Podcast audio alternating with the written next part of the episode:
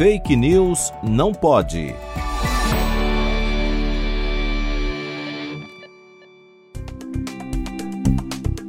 Há décadas, a desinformação sobre vacinas utilizando preceitos morais e religiosos vem circulando para impedir a vacinação.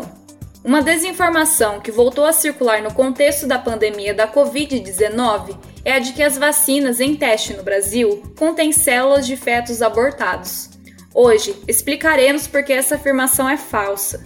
Assim, vacinas que contêm vírus cultivados em células fetais humanas mas essas células não fazem parte da composição da vacina. As células humanas fetais são muito utilizadas na pesquisa, como a linhagem REC293, que provém de células embrionárias renais, isoladas em 1973. Hoje, as células usadas na produção de vacinas não são as mesmas das originais. As células atuais são imortalizadas, ou seja, incapazes de sofrerem um processo de morte celular e são úteis para produzir vetores virais de vacinas, como adenovírus modificados, sem as alterações que uma célula diferenciada ou madura realiza. Além do mais, essas células são utilizadas no desenvolvimento de terapias gênicas e contra o câncer.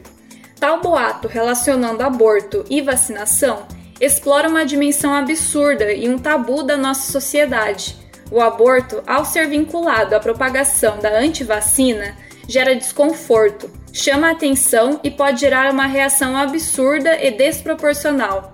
Caso a pessoa não tenha os recursos necessários para julgar tal notícia com 100% de segurança, ela automaticamente irá considerar a vacinação um procedimento pautado em práticas socialmente reprováveis.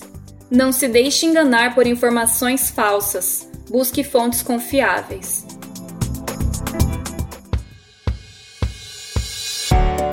Fake News não pode. Apresentação: Laura Colette Cunha. Produção: Video Academics e Pretty Much Science, em parceria com a Rádio USP Ribeirão. Revisão: João Vitor Guimarães Ferreira.